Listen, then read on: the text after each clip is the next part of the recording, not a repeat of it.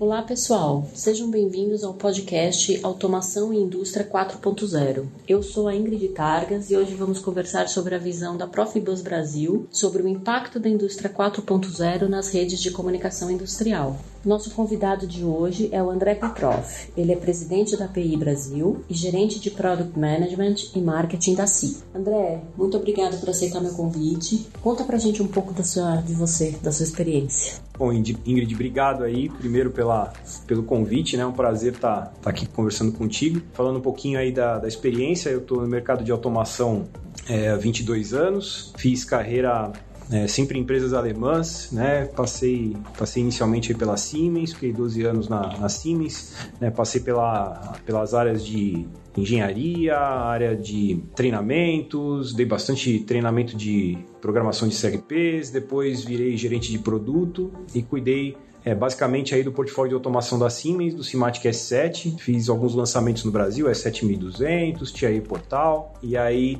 depois passei por outra empresa alemã, Phoenix Contact. Fui gestor também da área de Product Management da, da Phoenix Contact, cuidando aí de um portfólio de 60 mil produtos no Brasil. Né? E desde 2016, né, nos últimos seis anos aí, estou trabalhando aqui na SIC Brasil, né, também na área de Product Management, sou gestor dessa área e também da área de Marketing. E a PI Brasil surgiu na minha vida, né, desde os tempos aí do Simatic S7 na Siemens, é, onde a gente contribuía nas reuniões, né, tinha uma participação ali eventual, e aí no, tive a grata surpresa aí do convite para assumir a presidência da PI Brasil, quando já estava aqui na SIC, em 2018. Então, desde 2018 temos feito aí esse trabalho aí de gestão à frente da PI Brasil, né, na defesa da, das tecnologias, né, Profibus, Profinet, ASI, IOLink, né. A API Brasil é um trabalho voluntário, as empresas são obviamente associadas aí à API Brasil, só que a participação é totalmente voluntária dos profissionais dessas empresas, né. Então a gente tem uma,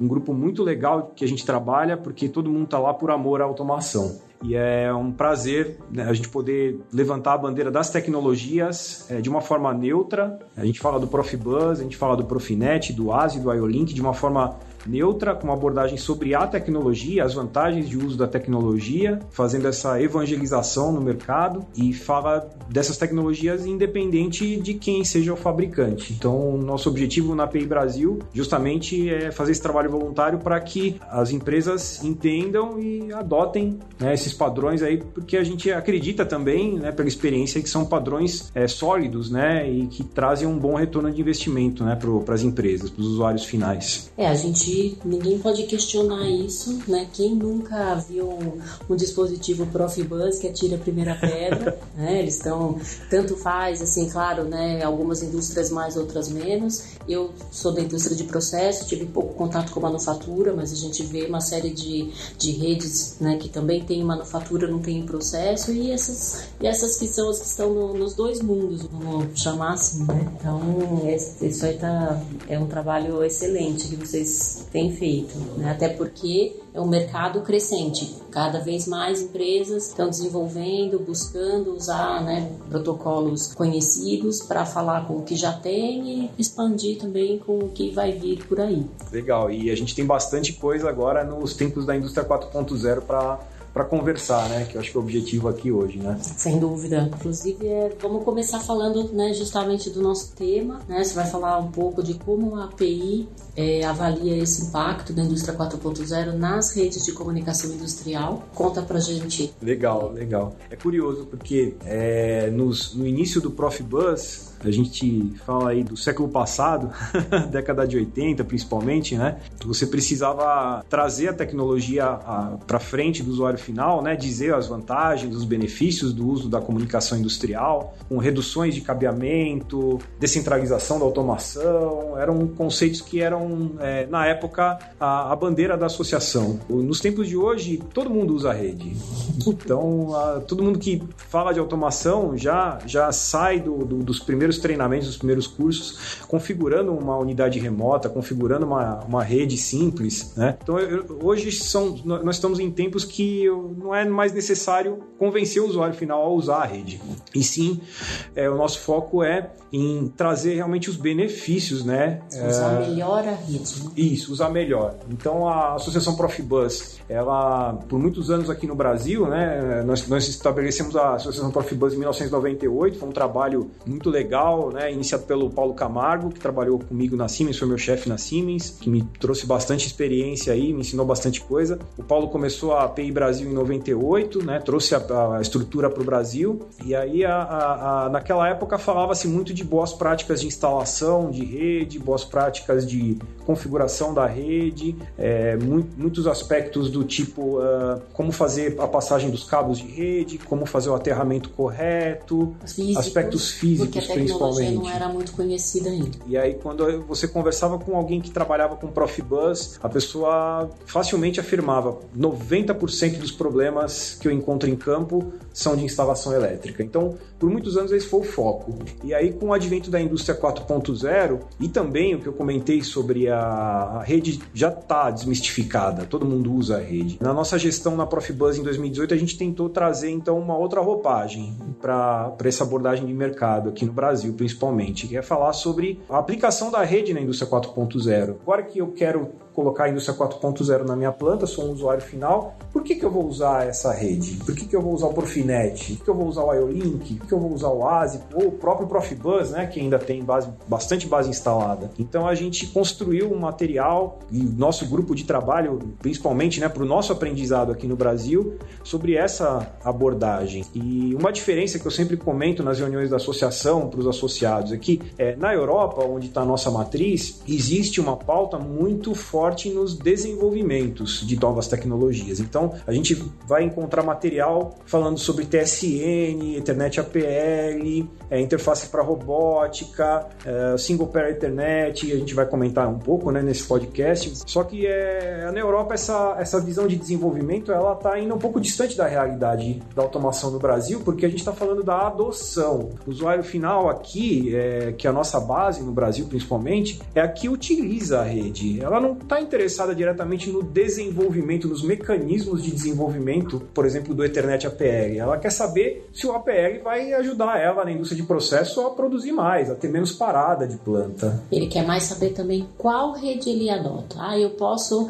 puxa, estava aqui me falando né, do Profibus, tem o Profinet, tem o ASI. Se você fosse eu, qual você ia escolher? Né? Que assim, é muito comum a gente ouvir, né? Porque às vezes precisa realmente de orientação para saber identificar as onde que eu vou ter vantagem, olha, talvez nessa aplicação essa não seja tão boa por qualquer motivo, né? Então, é, é eu acho que também a, a, nossa indústria aqui, o nosso usuário precisa receber mais informação para tomar essa decisão. Ele até adota, ele fala, não, eu quero. Agora, qual que você acha melhor eu usar? E aí ele fica muito, muito dependente de fabricante, que, claro, estão fazendo o seu trabalho, né? Vendendo seus produtos, mas às vezes a gente precisa dar um passinho para trás e olhar, puxa, olha, tô falando de Profibus, tô falando de Profinet, o que, que é melhor para essa aplicação? Esquece qual, qual sensor vai ser, se é o meu, se é do meu amigo lá que eu tomo cerveja, mas por coincidência ele é meu concorrente, o que que, o que, que realmente fica melhor para essa aplicação? Então, acho que isso também é um trabalho que a gente precisa fazer aqui com tudo.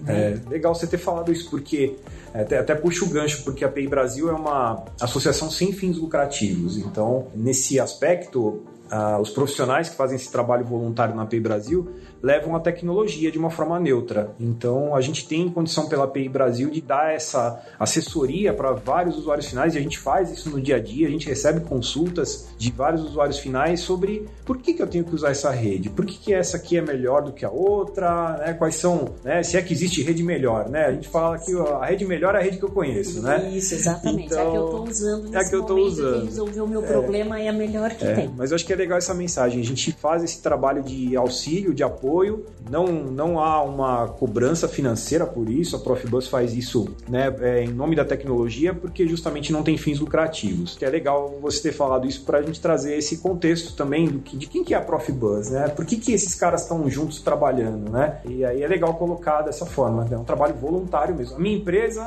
paga uma anuidade, ó, é, então, como associada. Como associada, mas a, ela como pessoa jurídica. A participação nas reuniões, é, ela é da pessoa jurídica, mas também da pessoa física no fim do dia. Porque também esse contato com o cliente, a pessoa jurídica às vezes está muito longe, né? De quando você vai. É. Porque você vai numa fábrica grande, sei lá, uma, uma automotiva, uma montadora, uma farmacêutica. Poxa, esse pessoal tem é, equipes que estão vendo, está estudando, o que, que é melhor, o cara já olhou, falou com não sei quem, fez o teste com sensor tal. Agora você tem é uma enormidade de fábricas que estão ainda no 1.0, né, assim, buscando uma rede de campo para escolher. Até o cara usa, tem um hard, ouviu falar do Foundation Food Buzz, ou sei lá, para ele não é uma realidade. Tem mercados que realmente não é a melhor solução e tudo bem. Eu acho que tem que. É isso que eu falo. A melhor rede é que resolve o seu problema, é que ajuda você. Se não faz sentido para você, não adianta. Isso é outra coisa legal que você falou, do, de, dos estágios de maturidade. A gente pega a documentação sobre a indústria 4.0 e vê aquele modelo clássico que a, a Catec publicou em 2011, que fala dos níveis de maturidade da indústria. E o nível mais alto está ali na, né, na, na, auto, na, autonomia né, dos dispositivos. Né? Mas é, percebe-se que hoje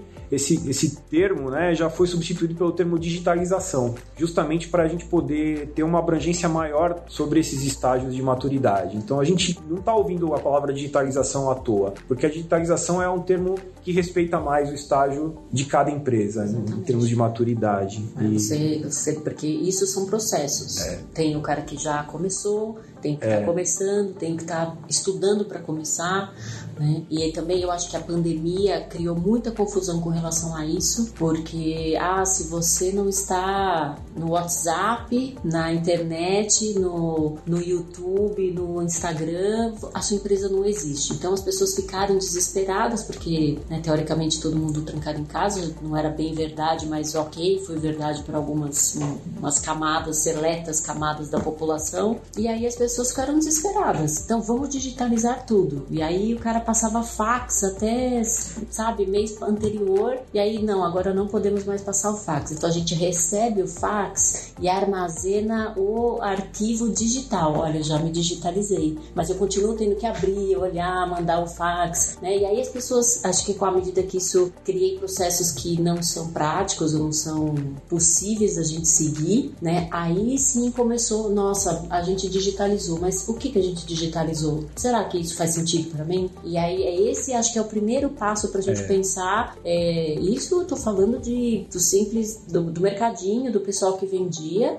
até muitas indústrias que tiveram que parar, umas pararam, outras não. Como que você pega o que o cara fazia todo dia lá na fábrica e consegue fazer um intermediário para o cara que tem que ir para a fábrica e aquele cara que talvez precise possa não ir, não vai, mas as coisas continuem acontecendo. Né? É. E aí isso foi aquele chute, né? Aquele para te dar aquele passo para frente, assim, é, como você fazer, é. É, começar a pensar, estruturar esse processo. Que é outro, outro gancho legal que, pelo menos é, nós aqui, ouvimos bastante dos usuários finais. Qual é, o, qual é a vantagem de digitalizar? Qual é o benefício que eu vou ter em digitalizar? Por onde eu começo? Como medir o retorno desse investimento? Exato. E aí, nesse sentido, nós na PI fizemos, criamos alguns cenários para mostrar para o mercado é, na direção de novas tecnologias que estão sendo adotadas nesse, nessa digitalização no, na indústria 4.0 qual, qual seria, nesse contexto, o papel dos nossos protocolos de comunicação industrial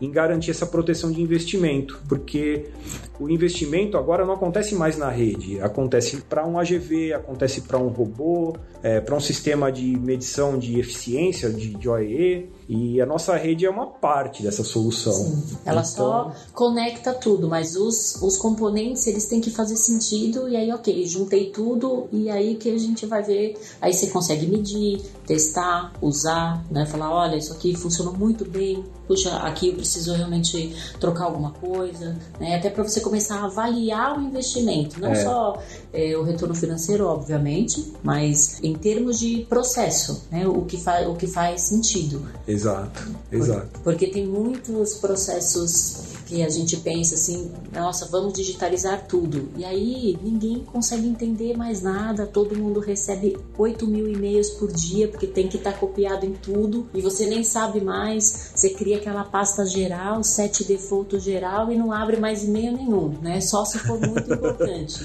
É, e isso, é, por causa da pandemia, muitas empresas também sofreram com isso, essa avalanche de, é. de mensagens, de o que, que tem que armazenar, o que tem que fazer, como faz, né? Tá, é híbrido, tá lá, não tá. E esse, eu, claro, a gente tá falando de indústria, mas isso é uma coisa que a gente sente no nosso dia a dia. Uhum. Né? Quando você fazia uma compra na internet até um tempo atrás e como você compra hoje, né? E tudo isso são redes que a gente não tem um nome específico, mas a gente, nós somos esses elementos conectados aí. É. Experimenta ficar sem, sem sinal 4G, sem Wi-Fi. Pessoa pira. É, é.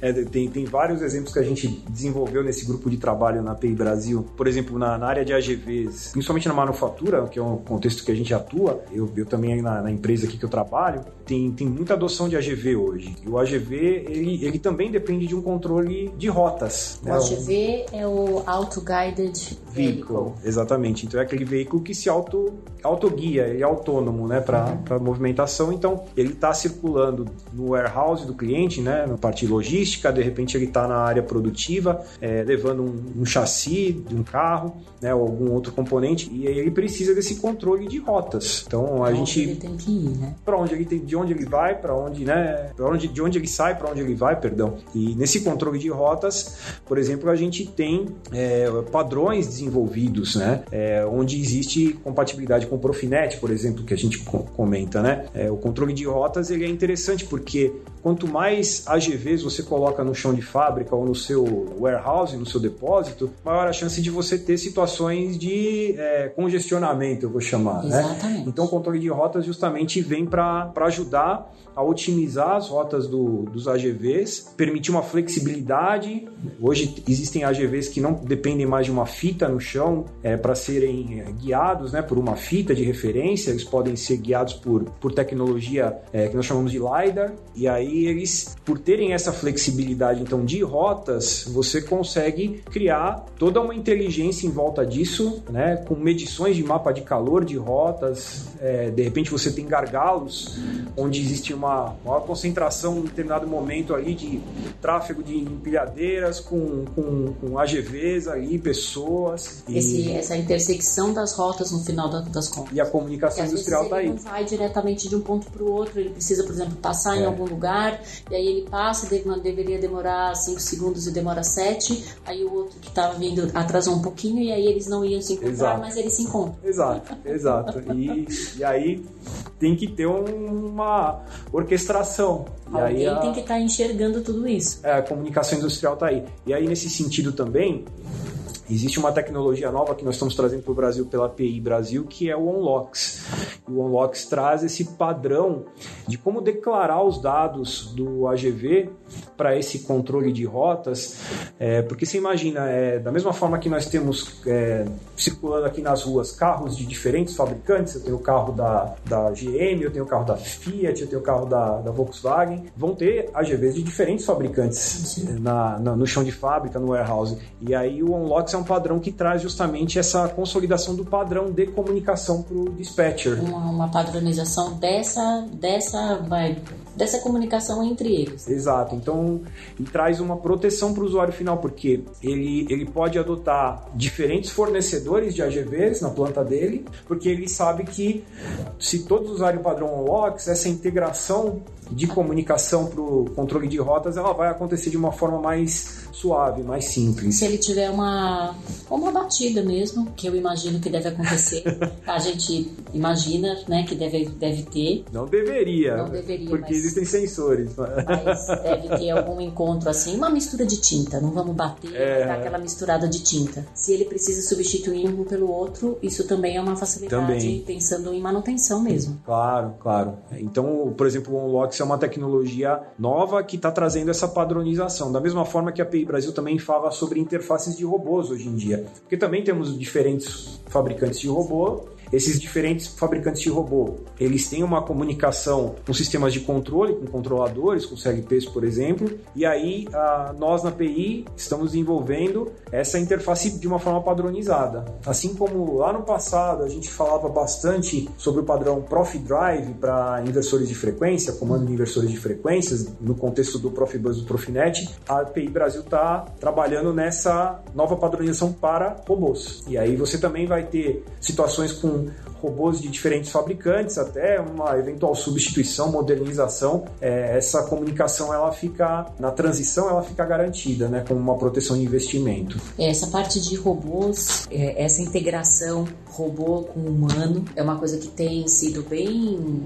A, gente via só nos filmes de ficção, né? E hoje a gente já tem bem mais próximo da gente quem não tem uma Alexa em casa, né? E acha que é porque ela fica paradinha lá, que ela não é um robô, mude seus conceitos, porque, né? Ela é, ela tá lá aprendendo, ouvindo e em linha de montagem, né? Eu assisti uma, uma palestra de um, de um dos fabricantes que desenvolveu uma linha para trabalhar lado a lado com o humano nas linhas de montagem. Exato. E, e aí é, existe essa preocupação, porque o robô ele, nessa interação existe um aspecto de segurança que precisa ser respeitado. Aqui no Brasil nós temos até a NR12, que é uma, uma norma brasileira, com várias contribuições aí da, da norma ISO, mas ela é brasileira. E aí quando a gente faz uma implementação de, de robô coexistindo, né, robô colaborativo, né, robô em, em modo de cooperativo que nós falamos com o ser humano, tem muito essa preocupação da segurança. E aí também é o papel do, da comunicação industrial garantir que isso aconteça da forma mais simples possível,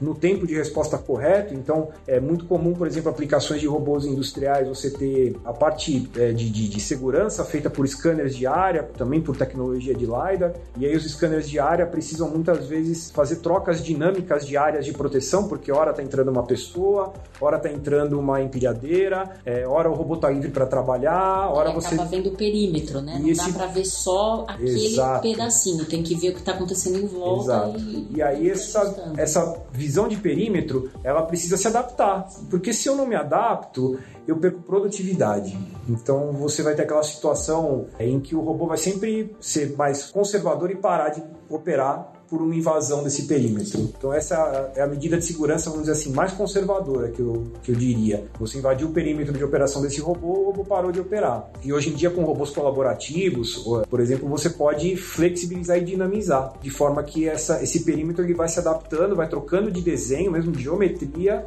e aí a rede industrial também entra para facilitar, porque senão você teria uma série de combinações de I/O discreto em 24 volts, aquele que a gente conhece, para fazer sequências de 0 e 1 para trocar a área do, de Haja- atuação. Haja milissegundo para resolver isso. exato. Realmente precisa ser uma rede É. para você ter a velocidade necessária para fazer esse ajuste dinâmico. Exato. Não tem como. E aí nós estamos falando de produtividade. Então, vou voltar um pouquinho na, naquele ponto que o cliente já não quer mais me perguntar sobre a rede, ele quer saber sobre a produtividade da célula robótica. E a rede ela é um pedaço da solução. Na API a gente tenta pelo menos trazer essa visão de que o investimento está protegido se o nosso padrão né, sendo usado ali por conta dessa preocupação de produtividade. É até a busca por eh, fornecedores, né? eh, são um mercado enorme, são faixas de preço diferentes, são bolsos diferentes e a ideia é casar o melhor possível para você realmente pensar nesse investimento como que vai vai estar isso daqui a 10 anos, porque na indústria a gente não pensa mês que vem, ano que vem, a gente começa a pensar 5, 10, dali para mais. né? Então tem que ser realmente um caminho, você tem que adotar um caminho seguro. Por isso você precisa de um protocolo que seja é, consolidado, desenvolvido, estudado, adotado né, pelas empresas para você ter continuidade. É, é a proteção do investimento. Né? Exatamente. Ah, legal, legal. Uh, que mais eu posso comentar contigo também, né? Nesse trabalho nosso da indústria 4.0, a gente também falou bastante aí de é, a parte de é, OEE, né, que são os, os, a combinação dos indicadores de disponibilidade, qualidade e performance de máquinas. Então, é, traz também no chão de fábrica uma parte pesada de coleta de dados. E aí, uh, uh, variáveis novas. Antes você coletava alguns dados para puramente fazer um controle via HMI, via sistema escada. Hoje você traz mais dados porque você quer medir performance, você quer medir tempos de parada, você quer é, medir refugos né, de, de, de, por conta de qualidade. Então, o tráfego na rede também aumentou e aí o número de dispositivos aumenta e muitas vezes os dispositivos que estão visualizando é, essas coletas de dados, por exemplo, para o sistema de OE, não necessariamente eles vão é, seguir padrões de protocolos de chão de fábrica. Eles vão querer, talvez, usar o TCP/IP, bom e velho TCP/IP, que a gente conhece. Então, aí também entra a proteção de investimento. Protocolos têm que ser flexíveis o bastante para também acompanhar o desenvolvimento. Coexistir, exatamente. Coexistir com o TCP/IP. Né? Uh, também a, a, a, questão de desenvolvimento de produtos dos, dos usuários finais, cada vez eles têm menos tempo para fazer um lançamento. Antes, um carro novo era lançado, quando eu era criança, um carro novo era lançado a cada 10 anos, alguns anos eu vou dizer, vai, alguns anos. E hoje a gente tem visto que a possibilidade de lançar um carro novo é, todo ano ela é viável, porque é, a indústria já tem ferramentas de redução do que a gente chama de time to market, que é a, o, o, tempo de, de, resposta de lançar um produto novo, fazer uma alteração de, de linha, né? e aí entra também a simulação digital, e aí também o protocolo é importante para garantir que você, antes de sair é, construindo uma planta nova, é, você possa simular essa planta num ambiente virtual com componentes reais. E aí o protocolo entra também como um veículo para garantir essa simulação virtual é, com componentes do mundo real. É, eu tenho uma, uma é, assim que acompanha né, o caminho da digitalização. A gente ouve bastante falar na indústria a parte de sensorização, porque você não mede, se você não mede, você não vê. É como não tem uma página no Instagram, sua empresa não existe. E a gente na, no mundo da, na, da produtivo, se você não mede, você não está enxergando. E aí essa sensorização, ela é isso que você falou. Cada vez mais mais dispositivos conectados, é, fazendo leitura de dados, enviando dados, o Big Data, que para muitos é uma novidade, mas na verdade a gente fala de Big Data desde 2005, 2007, mais ou menos, né? É que naquela época os dados eram salvos na fita DAT, ninguém conseguia ler nem naquela época o que dirá agora, coitado, ele fala assim, eu tenho um milhão de fitas DAT com todo o histórico da minha planta. Lamento por você.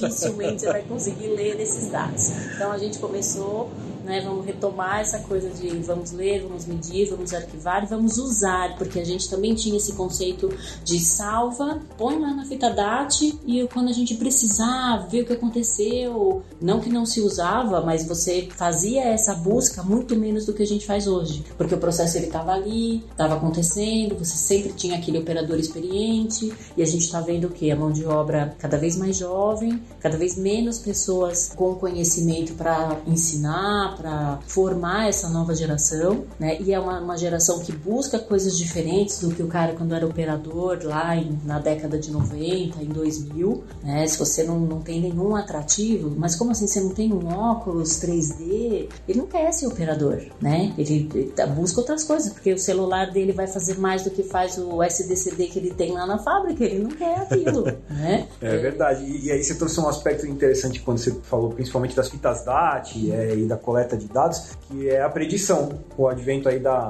do machine learning, né, do, do, do deep learning, essas tecnologias que nos permitem fazer a, a predição, principalmente na, na, na área de manutenção, E aí entra de novo o protocolo industrial uh, e a comunicação industrial que tem um, papel chave aí de fazer essa coleta desse, desses dados, desse big data no chão de fábrica para alimentar softwares é, de computação em nuvem, por exemplo, para fazer isso, né? é, para fazer essa predição para efeito de manutenção. E aí é, é, é, um aspecto, por exemplo, também muito é, interessante e utilizado, adotado na área de qualidade de produtos. Então, é, a gente também que trabalha bastante na manufatura vê a preocupação com a, com a qualidade do produto que é fabricado, porque muitas vezes é um produto com defeito, um produto que está fora das especificações e que vai para o mercado, ele gera um custo enorme de recall. E, e aí a, a, busca por sistemas de qualidade, é, também com a, o avanço da visão computacional, sistemas de visão,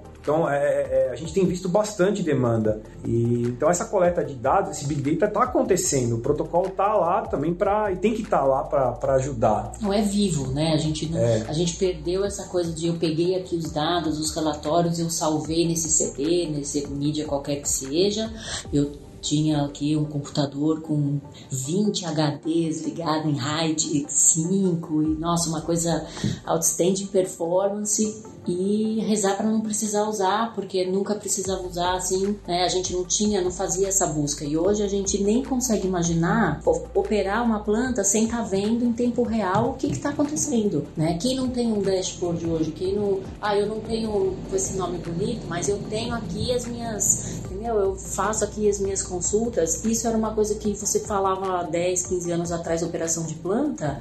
Ah, você armazena os dados? Sim, eu armazeno. A busca por esses dados ela era esporádica. Tive um problema, é. tive um acidente, tive uma parada, preciso investigar o que aconteceu, é, quem alarmou primeiro, como foi. Aí, ok, para tudo, vamos lá olhar. E hoje não, né? Hoje o conceito de operação ele pressupõe que você está vendo esses dados o tempo todo. Você é. não está só salvando esses dados em algum lugar. Por exemplo, análise de vibração para motores elétricos é, um, é, uma, é uma demanda assim que a gente vê crescente no mercado e vai gerar um big data, vai precisar dessa desse software, dessa inteligência artificial para fazer análise de assinaturas de vibração de, de dispositivos e trigar uma manutenção é, preditiva, né, por exemplo. Então, é, isso está presente. Não precisa ser uma, algo uh, muito complexo, né? Desde uma análise de vibração que é super simples, a gente já tem condição hoje de oferecer né, soluções, encontrar soluções no mercado que trazem já um ganho, né, um retorno do investimento. Mas legal. Bom, eu acho que com isso eu dou um panorama aí do que a gente tem feito de 4.0 é, no Brasil, principalmente, que esse grupo de estudo nosso tem, tem trazido muito esses assuntos na pauta para para o usuário final, que é o, é o usuário que está comprando o robô, que está comprando a GV, que está querendo fazer a análise de vibração para preditivo, nesse contexto todo. André, é, fala para a gente um pouco assim de futuro, né? Para onde que a para onde que a API está olhando? O que, que vocês estão vendo? A gente sabe que existe uma diferença, né, do pessoal da matriz lá na Alemanha, na Europa, eles estão enxergando uma coisa. A gente não, a gente está olhando para lá também, mas a gente ainda nosso caminho está um pouquinho mais acidentado, né, para chegar lá. Conta para gente o que, que, por exemplo, já é uma realidade lá ou tá para ser uma realidade lá e a gente também vai, né, espera ter aqui as tendências né, para um futuro de médio a curto, médio prazo aí, pelo menos. Ah, legal. É, algumas eu tinha comentado durante o nosso papo aqui, mas tem outras também que eu queria comentar. É, eu acho que é legal é, uma tendência que está chegando aí de desenvolvimento novo que é o Single Pair Ethernet. Então, o Single Pair Ethernet começa a trazer é, uma simplificação da instalação em campo, menos condutores para você ter uma, uma rede com, com a característica do Ethernet no chão de fábrica. Né? Então, se barateia a instalação, tra trará provavelmente no futuro esse single pair internet até uma, uma imagina uma futura adaptação do próprio padrão IO-Link nos sensores, porque hoje o padrão IO-Link é um padrão de, de, de dois fios. Então, ele, porque... ele busca os dois, né? E aí quando tiver um, ele precisa se adaptar. É, então pode ser que o IO-Link no, no futuro, e a gente já vê isso é, na, na, no radar, o IO-Link que hoje tem um, um, uma comunicação formato serial, também com dois condutores, pode adotar uma comunicação dois condutores em Ethernet. Aí você aumenta distâncias de cabo, por exemplo, reduzindo é, custos de instalação. Então, é, a gente vê que o 5 para Ethernet está chegando com bastante força e vai trazer bastante benefício. Né? O outro padrão também que a gente tem visto lá na Europa sendo desenvolvido e já fabricantes oferecendo no mercado dispositivos é o Ethernet APR. Ah. Então, o Ethernet APR também é uma tecnologia aí para trazer o, o padrão Ethernet, mas ali para o nível da instrumentação, entrar na área classificada. Né? Então é outra, outro avanço aí que a gente tem visto que é tendência. Né? É, a gente é, comentou, perdão, comentou aqui um pouco sobre o OnLox. O OnLox é esse padrão para controle de rotas de AGVs, de localização de AGVs. Falamos um pouco aí das interfaces para robô, essa padronização também que vai trazer uma, um conforto maior na hora de investir em comprar um robô. Então, independente do fabricante, eu tenho a flexibilidade flexibilidade porque a comunicação é padronizada. Né? É, outra, outras que eu gostaria de citar aqui também é o, é o TSN. O TSN é, é, é uma adaptação que está sendo feita hoje também, principalmente no padrão é, Profinet, para para trazer é, uma compatibilidade ainda maior do Profinet com o TCP/IP em redes que têm é, tempo de resposta crítico, né? O próprio TSN vem de Time Sensitive Network, então para aplicações realmente aí de, de, tempo crítico. O Profinet sempre teve um mecanismo para isso, é, que tinha sido desenvolvido dentro do padrão Profinet, e o TSN é um padrão aberto de mercado. Então essa compatibilização está trazendo o Profinet justamente para essa direção do padrão ser mais aberto ainda e com bem é, continuar compatível, compatível perdão, com o TCP/IP. É, outras que também vale a pena citar aqui, a integração do IO-Link diretamente ao OPC-UA, a gente comentou sobre coleta de dados aqui, o Big Data no chão de fábrica, sistemas de OE né, para medir disponibilidade de, de, de, de, máquinas, qualidade, performance. Então o IO-Link muitas vezes pode fazer essa coleta de dados no chão de fábrica e é, não necessariamente rotear esses dados através de um CLP é, convencional que a gente está acostumado a ver. E aí a, a, o IO-Link integrado diretamente ao OPC-UA permite eu, lá, eu tratar esses dados diretamente numa, num software, numa camada superior. superior. É isso aí. Sem, sem ter que passar por vários lugares para antes de, de chegar onde realmente vai ser efetivamente tratado, né? Porque você pega aquele pacote, aí a estação de engenharia lê, manda pro não sei é. quem, aí manda pro coisa, chaveia, vai lá pro cara, dá uma voltinha no servidor e aí ele vai chegar na estação que efetivamente vai ler o que vai e fala, nossa, ah, legal, tô vendo isso daqui. E quantas horas de engenharia você gastou para tratar em pra cada fazer, etapa? Para fazer esse pacotinho de informação, é. pacotão, na verdade, é. né, de informação chegar onde ele precisa, muita hora de engenharia. É. E hoje em dia não faz mais sentido essa, esse tratamento de dados intermediário. Tem que ter padrões, né? Até é, é o que a gente está falando. Você hoje você opera diferente. É. Então hoje eu preciso ter informação aonde ela vai ser usada. Não faz sentido eu coletar uma informação que eu não vou usar sou eu que tenho que, tenho que coletar. Ah, você que usa. Então, amigo, olha, olha que oportunidade. você vir aqui coletar tudo que você precisa. Tô aberto aqui, é só chegar. Né? É. Porque é o que faz sentido quando a gente pensa em operação hoje. Legal. É, e por último aqui que eu queria comentar também a, é, a integração da, da tecnologia para segurança de, de, de, de máquinas é, pessoas, que é o safety, é, ao OPCOA. Então, o padrão OPCOA Safety também está sendo desenvolvido, né? É, e aí, eu mesmo, a primeira vez que eu vi isso, eu falei, poxa, mas por que o safety com o OPCOA? Né? Por que essa combinação? É, e eu, eu trabalho muito nesse contexto aí de safety, trabalhar numa empresa de sensores, mas eu achei muito legal porque o OPC-UA Safety vai trazer uma tecnologia é, que vai permitir também uma intercambiabilidade entre fabricantes de dispositivos de segurança e também uma, um aspecto de dinamização de conexões. Então, dispositivos de segurança podem se conectar e desconectar da malha de segurança de uma forma dinâmica, sem alterar a certificação vamos dizer assim, certificação NR12, né? Certificação NR12 daquela aplicação.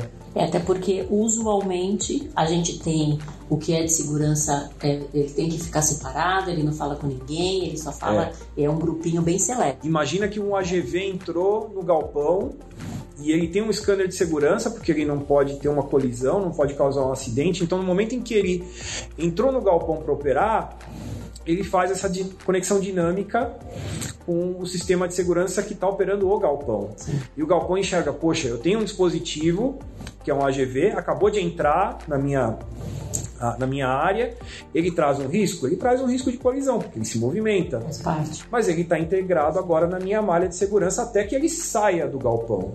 Então essa é a conexão dinâmica que eu, que eu cito aqui e, e que eu acho muito legal nesse padrão do APC OA Safety. É, vai abrir, acho que abre outras possibilidades da maneira como a gente enxerga a segurança hoje, né? É, quando a gente pensa em máquina, acho que né, todo mundo que já chegou perto de uma máquina, você tem aqueles, a cerca mesmo, na, na área onde fica o robô, a cortina de luz, o tapete, né, alguns sensores.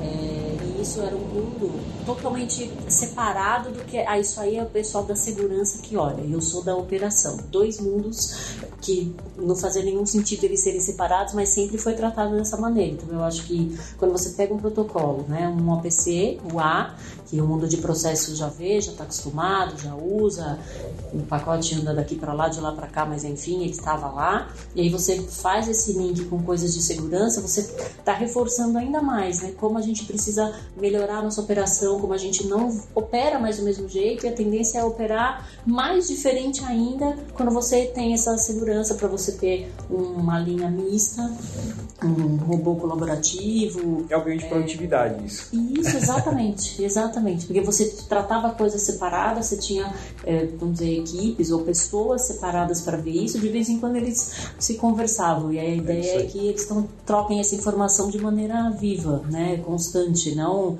ah, aconteceu um acidente aqui, tivemos um problema, ou alguma coisa aconteceu, ah, precisamos falar com o pessoal da segurança. Não, as informações estão aqui, né, a gente está andando junto, entendeu? Ah, legal. Bom, eu, acho que no geral, assim, deu para falar bastante sobre o que a gente faz hoje no Brasil, né, atendendo usuários finais na, na PEI Brasil e como é que a Alemanha também está vendo os próximos desenvolvimentos aí, Ingrid. mais uma vez eu queria agradecer a oportunidade. Ah, eu que agradeço a sua presença aqui comigo, compartilhando, nossa, bastante informação. Acho que essas tendências realmente são, é, a gente, é, eu sempre falo, né, que a gente enxergava muita coisa na automação, nas fábricas e agora a gente tem um pouco disso dentro de casa, então a gente acha que são mundos é, muito separados, mas eles não são. Né? Eles são a, a ideia é sempre a gente estar tá, tá integrado e é isso que faz né, você formar operadores hoje, né? Para que o cara queira operar, queira estar tá nesse mundo da, da, da, linha de frente ali, né? Das, das fábricas.